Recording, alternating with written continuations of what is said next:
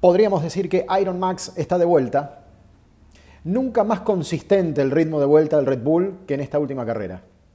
Porque en Francia habíamos tenido la espectacularidad de un Verstappen que fue por dos paradas contra una de Mercedes y la recuperación y la superación en pista de los dos Mercedes fue realmente la postal prácticamente del Gran Premio. Convengamos que hoy tuvo menos emociones la punta, pero porque se repitió lo que anunciábamos ayer, o lo que anunciábamos en los últimos comentarios, de que vuelta a vuelta, en el comparativo, Red Bull era dos décimas más rápido que el Mercedes, o Verstappen más concretamente dos décimas más rápido que Hamilton en cada giro. Y esto es lo que explica que Verstappen haya mantenido en la primera parte de la estrategia una diferencia de 5 o 6 segundos respecto de Hamilton, y una vez que Hamilton decantó eh, hacia una estrategia diferente, esto pasó a estar en 16 segundos de distancia y después la carrera terminó a 35 segundos de diferencia. La semana pasada, cuando hacíamos un comentario de Francia, alguien me decía, terminaron muy apretados en Paul Ricard, tampoco fue un golpe de knockout. Lo que había sido un golpe de knockout era que lo había superado a los dos Mercedes en la pista. Pero díganme si la tendencia no era justamente a que el golpe de knockout estaba madurando. Y lo de hoy realmente fue un golpe inédito en la historia de Mercedes, en la historia de la era híbrida, por lo menos. Es cierto, Hamilton salió segundo, pero a 35 segundos y sin una sola chance de alcanzar a Verstappen en ningún momento.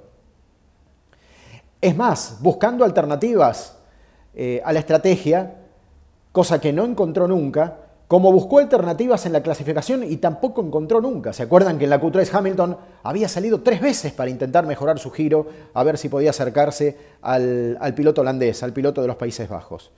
Y nada de este esfuerzo tuvo sentido, porque el ritmo era demoledor de Max Verstappen. Tanto es así que estadísticamente, si ustedes recuerdan, nos vamos para atrás, desde que comenzó la era híbrida 2014 para acá, nunca hubo una secuencia donde Mercedes perdiera cuatro carreras al hilo. Y esto se ha dado. Monte Carlo, Baku, Francia y la carrera que acaba de terminar en Estiria, en Austria. Y todo parece indicar que Austria la semana que viene va a ser exactamente el mismo escenario y exactamente el mismo trazado. No es como Bahrein que el año pasado desdobló el mismo trazado. Todo indica que Verstappen va a eh, seguramente a ratificar esta, esta tendencia si es que no hay, obviamente, ningún episodio anormal. Pero en condiciones normales, seco, mano a mano, este, una carrera previsible, donde puede desarrollar su ritmo, es insuperable. La única secuencia negativa larga que había tenido en la historia híbrida eh, Mercedes fue, ¿se acuerdan, no? Aquella triple victoria de Ferrari en 2019, Spa-Francorchamps, Monza y Singapur, con Vettel y Leclerc, pero después de esa secuencia nunca había conocido una, una consecutividad de, de carreras tan negativas como las que está teniendo en este momento Mercedes, y sin respuestas. Esto es lo que de alguna manera explica que las autoridades de Mercedes estén buscando la vuelta para neutralizar en los escritorios parte del rendimiento de Red Bull. Primero con los aleroles, después con el motor, después atacar sobre los boxes. Dicho sea de paso, si en algún momento hubo una complicación hoy fue en la primera detención de Checo Pérez, que tardaron 4 segundos 3, neumático trasero izquierdo se trabó y lamentablemente esto a Checo lo dejó atrás de botas. Pero fíjense lo que era el ritmo incluso de Red Bull, que cuando va por la segunda parada, Botas fue eh, a una parada sola. Pero Pérez fue uno de los pocos de los pilotos de punta que fue a dos paradas, por no decirles casi el único, ¿eh? a excepción de Hamilton que terminó haciendo una segunda detención, pero para ganar el punto bonus de la vuelta rápida. Pero Checo fue a buscar los compuestos medios, no solo por el punto bonus, sino para darle cacería a Botas.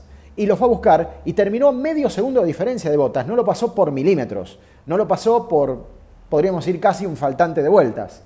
Pero otra vez quedó evidenciado el ritmo. Checo giró en el último segmento de la carrera, antes de la bandera cuadros, a 1.088 contra 1.096 de Valtteri Bottas, y eso había sido casi una constante. ¿Entienden que el ritmo de Pérez era igualmente aplastante al ritmo de Verstappen? ¿Entienden que eh, Red Bull está ganando un crédito extraordinario en las rectas que le permite aspirar en cada carrera al 1-2? Si eso no sucedió es porque Checo no encontró la, configuración ni la puesta a punto del auto a lo largo del fin de semana y que prematuramente encontró desgaste en los neumáticos en el compuesto blando en el primer stint y en el compuesto duro en el segundo stint. El compuesto duro no sé si era del todo confiable. Las ampollas que aparecían en el auto de botas fueron lo que también de alguna manera auspiciaron que Checo Pérez se acercara con facilidad. Esto hay que reconocerlo. Y por eso estaba tan ralentizado eh, el giro que tenía vuelta a vuelta Valtteri Bottas sobre el final. La cuestión es que ganó Max y a 35 segundos de diferencia y suma 14 victorias en su historial y suma ya para la escudería Red Bull en el total de su historia 69. Es decir, que si gana la semana que viene eh, se estaría cumpliendo un número redondo. 70 grandes premios ganados para un equipo que no conocía este nivel de efectividad ni este nivel de rendimiento desde las épocas de Sebastián Vettel más allá del año 2013, cuando todavía regía la vieja reglamentación de los motores. ¿Qué nos hace pensar que el próximo fin de semana no le pueda ir igual a Verstappen? La verdad, hay pocos elementos para que se pueda cambiar de una semana para otra la lógica que está teniendo la Fórmula 1. Iron Max está hoy en la punta del campeonato para darnos cuenta de que ha cambiado, yo no sé si definitivamente, pero al menos transitoriamente, el paradigma hoy de la máxima categoría, sin desmerecer todo lo que Mercedes puede mejorar, pero en una semana parece realmente poco potable de que esto suceda. Es el gran momento para que Red Bull y el gran momento para que Verstappen se despegue todavía más en el campeonato de pilotos.